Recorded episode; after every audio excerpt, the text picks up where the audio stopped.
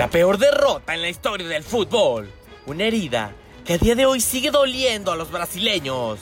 La Copa del Mundo 1950 en Brasil.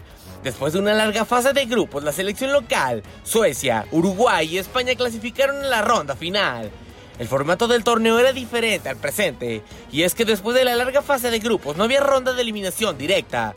En su lugar, las cuatro escuadras clasificadas disputarían un partido contra cada uno de sus oponentes, pudiendo cosechar dos puntos por victoria, uno por empate y ninguno por derrota, siendo el equipo con más puntos el campeón del mundo. La selección brasileña había disparado la estratosfera las expectativas de su pueblo. En la fase de grupos empataron con Suiza, vencieron a Yugoslavia y aplastaron a México. Pocos equipos podían plantarle cara a aquel legendario equipo brasileño. La popularidad del seleccionado nacional era tal que incluso se rumoraba que siendo futbolistas en activo, había jugadores que aprovecharían su renombre para postularse a puestos políticos. La suerte, el destino o una simple coincidencia quisieron que el torneo no se definiera sino hasta el último partido, Brasil contra Uruguay. La selección amazónica había vencido a España y a Suecia en sus dos partidos anteriores, mientras que los charrúas cosecharon una victoria y un empate, por lo que igualar en el marcador supondría el título de Brasil. Diarios, cadenas de radio y la ciudadanía en general ya señalaban a los locales como amplios favoritos y daban por conseguido el título. Incluso antes del encuentro, a cada jugador brasileño se le obsequió un reloj de oro con la inscripción para los campeones del mundo. Inició el partido la afición en el estadio, la gente que sintonizaba el partido en la radio y hasta los jugadores esperaban un vendaval de goles en la portería uruguaya. Sin embargo, esto no ocurrió y el marcador se mantuvo igual en todo el primer tiempo.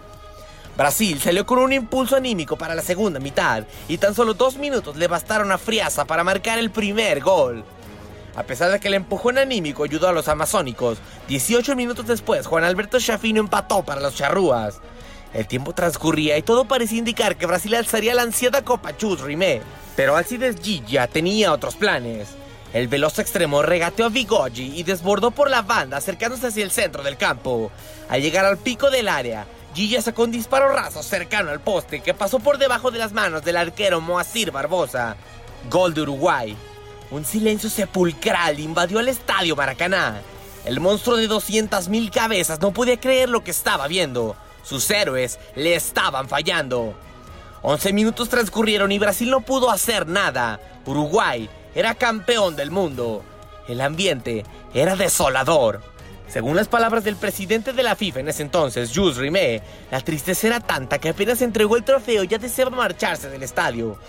Algunos fanáticos llevaron su depresión al extremo y terminaron con su vida, y otros buscaron un chivo expiatorio y señalaron al arquero Moacir Barbosa como el culpable de la derrota.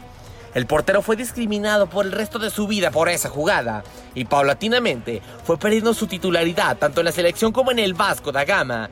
Su carrera comenzó a irse hacia abajo hasta que murió en la pobreza, pagando por, según sus palabras, el crimen con la condena más larga en la historia de Brasil. Ya son 70 años de la considerada peor derrota en la historia del deporte. Pero ni el tiempo, ni los éxitos de Brasil han borrado ese inolvidable y trágico partido. Para tu DN Radio, Max Andalón.